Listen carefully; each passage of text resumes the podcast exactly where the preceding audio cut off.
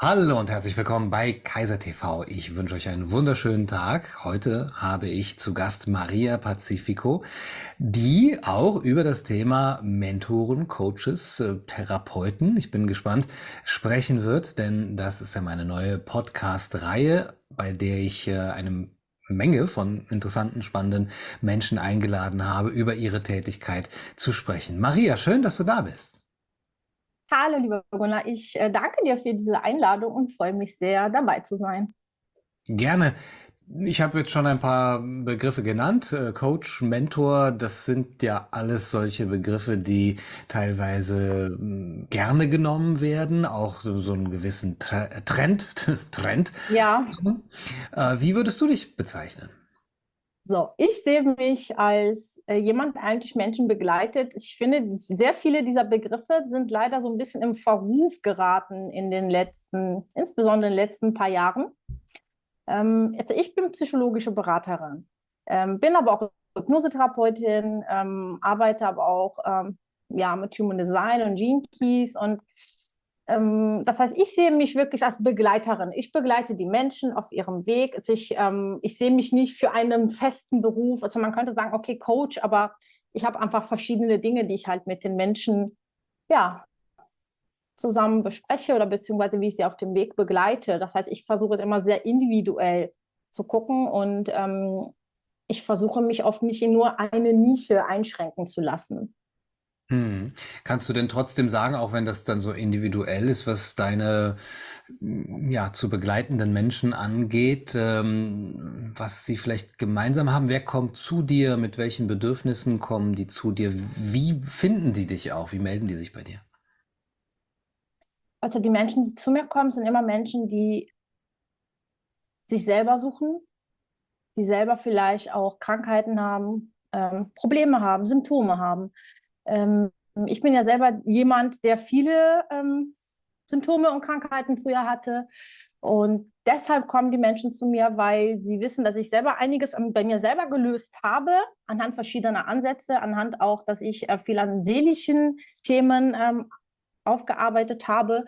Und sie kommen halt einfach zu mir und zu wissen, wie kann ich meine Themen angehen, wie kann ich wieder die Leichtigkeit in mein Leben finden, wie kann ich wieder einfach ich sein, frei von Konditionierung, Erziehung und all dem, was wir ja von Kind auf mit auf den Weg bekommen haben. Das ist, das ist das, was so die Menschen, die zu mir kommen, ähm, an Themen haben. Und natürlich sind es auch ähm, immer Menschen, die ja, über den Tellerrand schauen und natürlich sich äh, nicht nur auf ja, das, was wir so äh, an äußerliche Autoritäten wie Mediziner, Ärzte und alles Mögliche, was normalerweise ähm, ja bis in den letzten Jahren immer so als Autorität nach außen gewirkt hat, ne? wo man halt immer gesagt hat, ich rufe jetzt den Doktor, der weiß, wo, wie es mir geht. Ähm, es sind Menschen, die die Selbstverantwortung für, für ihre Gesundheit übernehmen wollen eigentlich, die sehen wollen, ähm, es gibt nicht nur den Körper, sondern es gibt auch eine Seele, es gibt auch eine Psyche. Man muss das Ganze insgesamt betrachten. Und genau, und das sind so die Themen, die halt ich aufgreife. Ja. Die kommen schon mit dieser Grundeinstellung zu dir, dass sie sagen, ich möchte da in die Eigenverantwortung gehen. Oft ist es ja so, wie du es beschreibst, man möchte es eigentlich abgeben. Und dann kommt aber, wenn man vielleicht Glück hat, jemand, der sagt, nee, nee, das musst du schön selber machen. Ähm, ja, die kommen nicht immer direkt, dass sie sagen, okay, ich will es jetzt unbedingt anpacken, sondern sie kommen zu mir wirklich tatsächlich, weil sie Themen haben. Mhm. Und ich begleite sie dann in diese Selbstverantwortung, Eigenverantwortung. Ich bin immer für Hilfe zur Selbsthilfe, also kein Coach, kein Heiler, kein Mentor, niemand kann dich heilen. Das kannst du immer nur selber. Aber man kann immer jemanden ähm, haben, der ein Stück weit an die Hand nimmt und begleitet, bis man halt selber ähm, für sich den Weg weitergehen kann. Ne? Das heißt, ähm, die Leute sehen halt einfach, bei mir ist es tatsächlich so, dass die Leute alle zu mir gekommen sind. Mein Beruf hat sich so auch ergeben, weil ich erstmal meine eigenen Sachen gelöst habe. Ich habe angefangen darüber zu schreiben und so sind Leute zu mir gekommen und ich habe mich dann dadurch auch beruflich in diese Richtungen dann halt ähm, weitergebildet und ja, und so ist es auch, so ist auch mein Beruf im Endeffekt entstanden. Aus meiner eigenen Heilung ist mein Beruf entstanden, weil die Menschen von mir wissen wollten, wie kann ich das auch schaffen? Wie kann ich auch wieder ähm, ja einfach meinen Lebensweg finden? Weil viele fühlen sich auch oft verloren. Ja, viele fühlen sich verloren, sie wissen nicht, wo sie hinhören sollen. Es gibt ja so tausend verschiedene Meinungen, tausend verschiedene äh, Ansätze, die man angehen kann. Und ja, und sie wollen halt einfach wirklich äh, von mir so diese helfende Hand haben. Und das ist das, was ich jetzt so versuche zu machen. Hm. Du hast dich selber geheilt, sagst du, und du hattest früher einige Symptome, die du jetzt nicht mehr hast. Was waren das für Symptome und ja, wie, wie hast du die wegbekommen? Ja, ich war äh, mit 25, also wir reden jetzt von vor zwölf Jahren, ich bin mittlerweile 37, äh, mit 25 war ich an einem Punkt angelangt in meinem Leben, wo ich nicht mehr wollte, da bin ich ganz ehrlich, weil ich etliche Krankheiten hatte. Ich hatte ähm, eine Schilddrüsenunterfunktion, bedingt durch ein Hashimoto, das ist eine Autoimmunerkrankung äh, der Schilddrüse, wo die, ja, ähm, wo die Antikörper praktisch die eigenen Zellen ähm, bekämpfen das heißt, meine Schilddrüse hat sich auto zerstört. Ähm, dann hatte ich Blutdruck jahrelang. Ich habe äh, extrem Übergewicht gehabt. Ich hatte über 70 Kilo, also ich habe über 80 Kilo zugenommen. Ich habe 70 Kilo davon wieder ab abgenommen.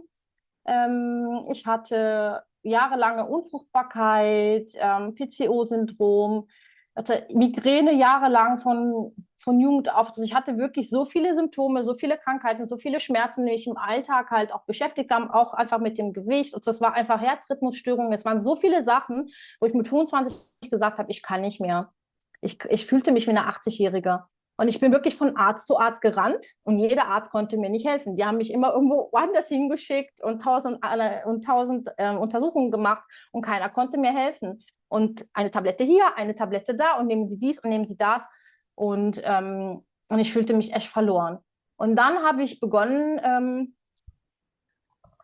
mir die Themen dahinter anzuschauen. Warum reagiert mein Körper so? Was ist mit mir los, dass mein Körper mir hier so tausend Zeichen schickt? Und dann musste ich nochmal ähm, ganz ähm, blöd gesagt, auf die Schnauze fallen, habe ich ähm, mehrere OPs hinter mir gehabt, weil ich dann noch ähm, eine Darmsymptomatik ähm, entwickelt habe. Und nach der fünften OP äh, innerhalb eines Jahres ähm, ist so bei mir wirklich der Klick gekommen. Und dann habe ich angefangen, wirklich Thema für Thema aufzulösen. Und dann auf einmal bin ich schwanger geworden, nach ja, über zehn Jahren Unfruchtbarkeit. Das heißt, es hatte sich angefangen, diese seelische Themen, die bei mir waren, haben angefangen, praktisch diese Symptomatiken, die in mir waren, langsam aufzulösen. Dann habe ich für mich herausgefunden, dass ich hochsensibel war. Das heißt, dass es immer so Abgrenzung, Abgrenzungsthemen waren, wo ich halt immer zu viel im Außen an mir rangelassen habe. Das heißt, ich habe dadurch entdeckt, der Körper zeigt anhand einer Symptomatik oder einer Krankheit eigentlich immer nur, hey, dir ist irgendwas zu viel. Und da ist irgendein Gefühl oder irgendein Schmerz von der Krank also von der Kindheit oder aus der Jugend, irgendwas, was einem geschehen ist, was halt irgendwie an die Tür klopft. Das ist im Endeffekt dieses Symptom und Krankheit ist eine, eines von der Seele an der Tür klopft und sagen, hey, schauen wir mal genauer hin. Das ist dann meine Erfahrung gewesen. Und ich, je mehr ich mir meine Themen angeschaut habe, und gelernt habe, diese Gefühle zuzulassen. Ich hatte jahrelang echt ein Problem, meine Gefühle zuzulassen. Das war auch der Grund, wieso ich zum Beispiel, das ist nicht bei jedem so, auch nicht bei jedem meiner Klienten, aber bei vielen ist es auch so, dass man sich praktisch so eine Art äußere Mauer mit Gewicht baut. Oft ist auch so ein Thema mit Gewicht zum Beispiel auch so, ein, so eine Grenze aufbauen, insbesondere wenn man hochsensibel ist. Und das sind halt alles Themen, die die Ärzte nie angesprochen haben. Die Ärzte haben mich versucht, immer nur mit irgendwelchen Tabletten oder mit irgendwelchen Sport- oder Diäten äh, irgendwie heilen zu wollen, aber das hat nie geklappt. Und wie gesagt, das Hashimoto war zum Beispiel, es ist eigentlich eine unheilbare Krankheit. Heutzutage noch sagt jeder Arzt, dass man das nicht heilen kann. Und ich habe meine Tabletten komplett abgesetzt und ich lebe. Und, ähm, und meine Schilddrüse funktioniert einwandfrei. Das heißt, es war einfach nur zum Beispiel jetzt, damit man versteht mit der Schilddrüse, es waren unausgesprochene Gefühle und Themen, verdrängtes, was ich in der Kindheit nicht ausgesprochen habe. Ich habe mich praktisch nicht getraut zu sagen, was ich fühle und habe es in mich hinein und dadurch hat auch begonnen, praktisch mein Körper gegen mich selber zu kämpfen. Und das sind so, ja, die Dinge, die ich dann halt aufgelöst habe, anhand ich meiner Gefühle mir bewusst geworden bin. Das heißt, meine Themen aus der Vergangenheit.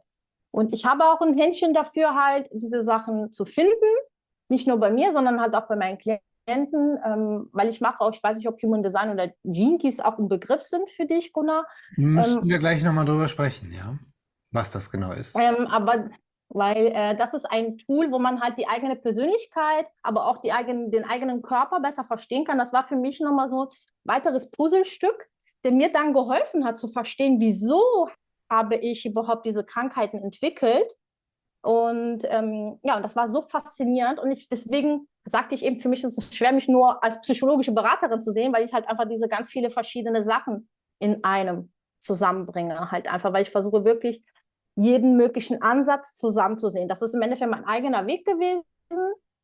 Und ja, und daraus ergibt sich für mich halt einfach, dass wirklich Körper, Seele und Geist, das heißt Psyche im Einklang sein können, wenn wir alles betrachten. Das heißt wirklich uns Körper anschauen, ähm, was fehlt dem Körper, aber was fehlt der Seele, was ist da, was da was drückt, was macht die Psyche mit einem, das, das Ego, der Verstand, was erzählt er uns für Geschichten, Glaubenssätze, was ist alles in uns, was haben wir alles abgespeichert, was unbewusst uns tagtäglich ähm, lenkt.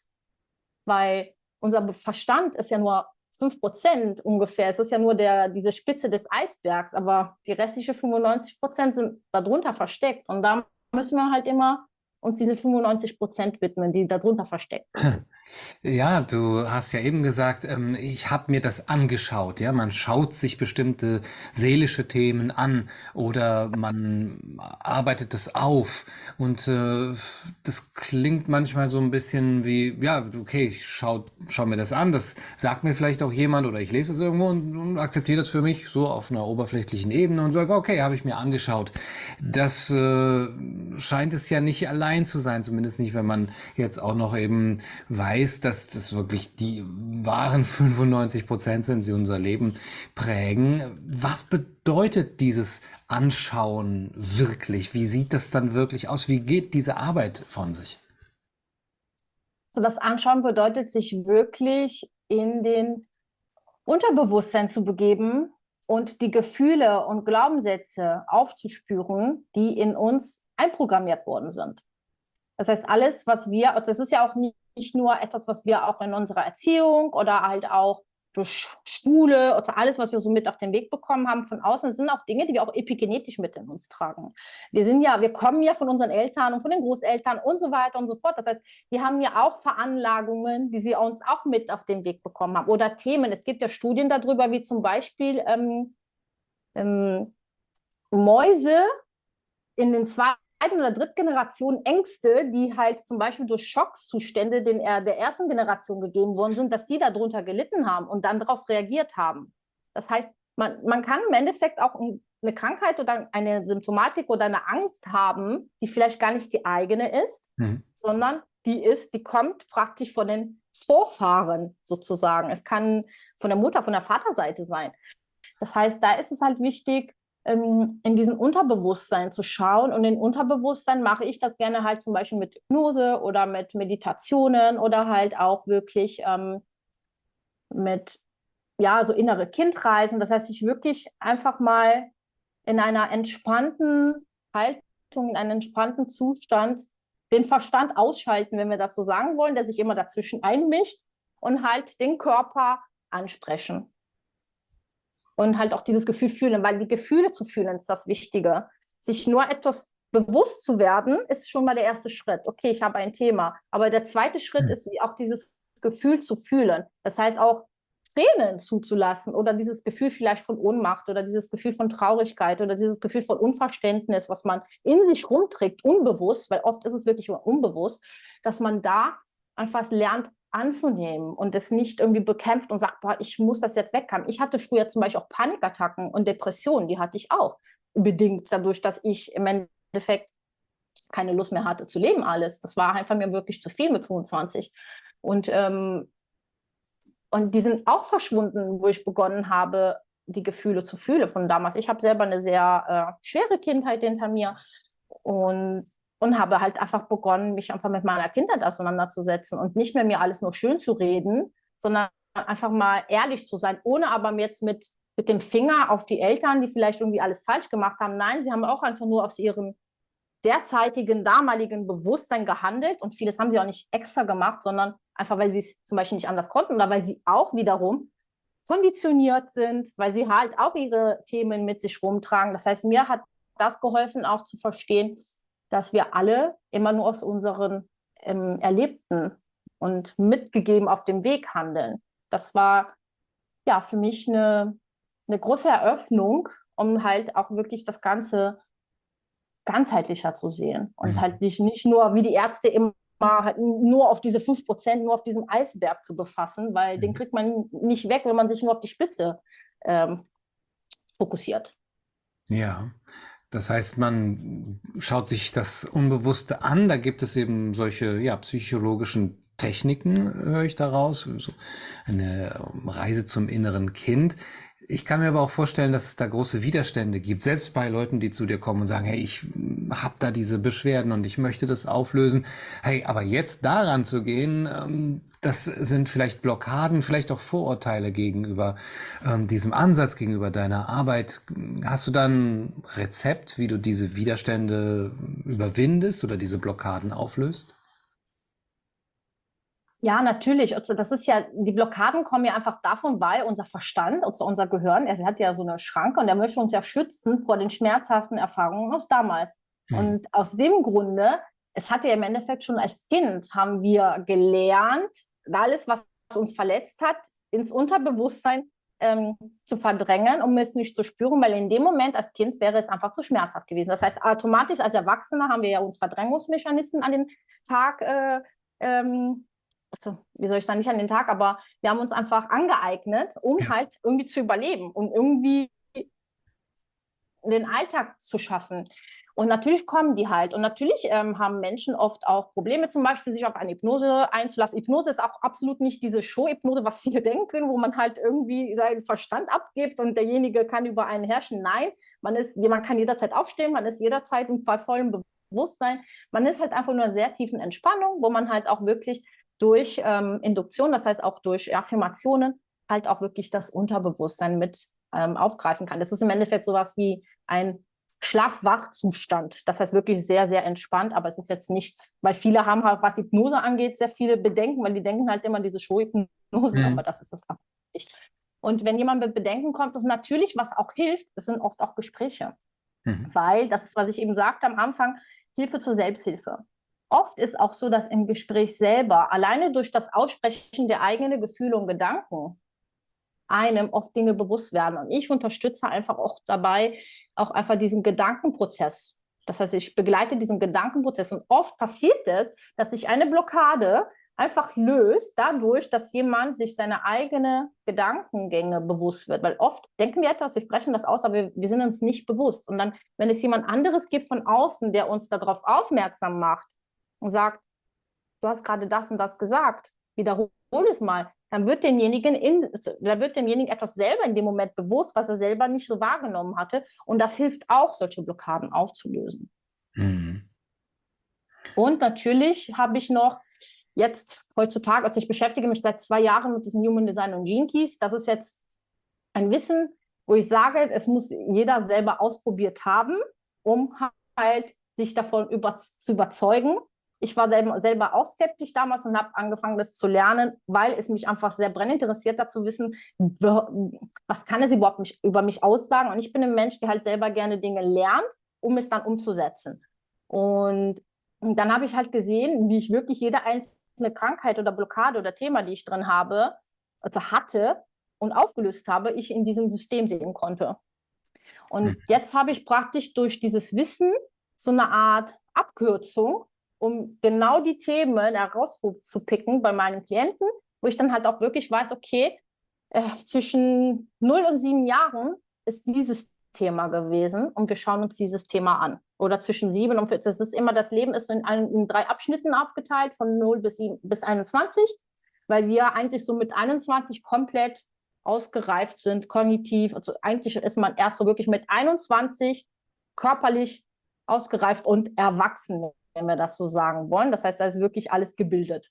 Und ähm, man kann anhand dieses Wissen praktisch ja in den Körper schauen, weil es ist so verbunden mit der DNA und ähm, aber halt auch mit den Gefühlen und alles, was so damit zusammenhängt. Das heißt, es ist jetzt schwer, so einfach mal so auf, ja, in zwei Sekunden zu erklären, aber es ist auf jeden Fall ein tiefgreifendes Wissen, was auf jeden Fall da mich heutzutage auf jeden Fall in meiner Arbeit noch mehr unterstützt.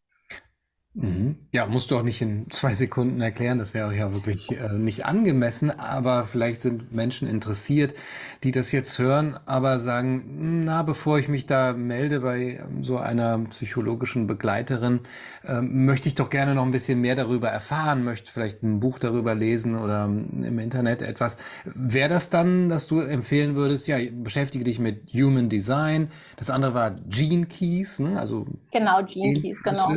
Ähm, Genschlüssel, genau, das sind die Genschlüssel. Und, und äh, oder gibt es noch andere Bücher oder vielleicht selber von, von deiner Seite aus Mentoren, die du hattest und du sagen würdest, ja, guck dir das mal an und wenn dich das interessiert, dann kannst du da weiter reingehen?